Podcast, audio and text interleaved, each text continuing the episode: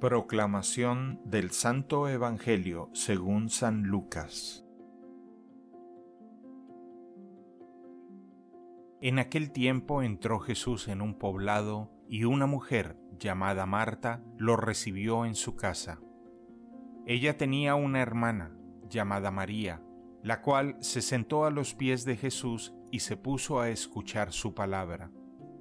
Marta, entre tanto, se afanaba en diversos quehaceres, hasta que acercándose a Jesús le dijo, Señor, ¿no te has dado cuenta de que mi hermana me ha dejado sola con todo el quehacer? Dile que me ayude. El Señor le respondió, Marta, Marta, muchas cosas te preocupan y te inquietan, siendo así que una sola es necesaria. María escogió la mejor parte y nadie se la quitará. Palabra del Señor.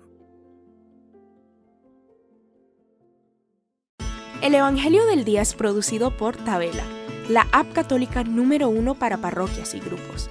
Para escuchar este episodio y mucho más contenido devocional católico, descarga la aplicación Tabela, disponible gratis en el Google Play Store o la Apple App Store.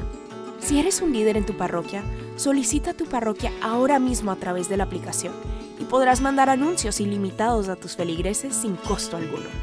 Que Dios te bendiga.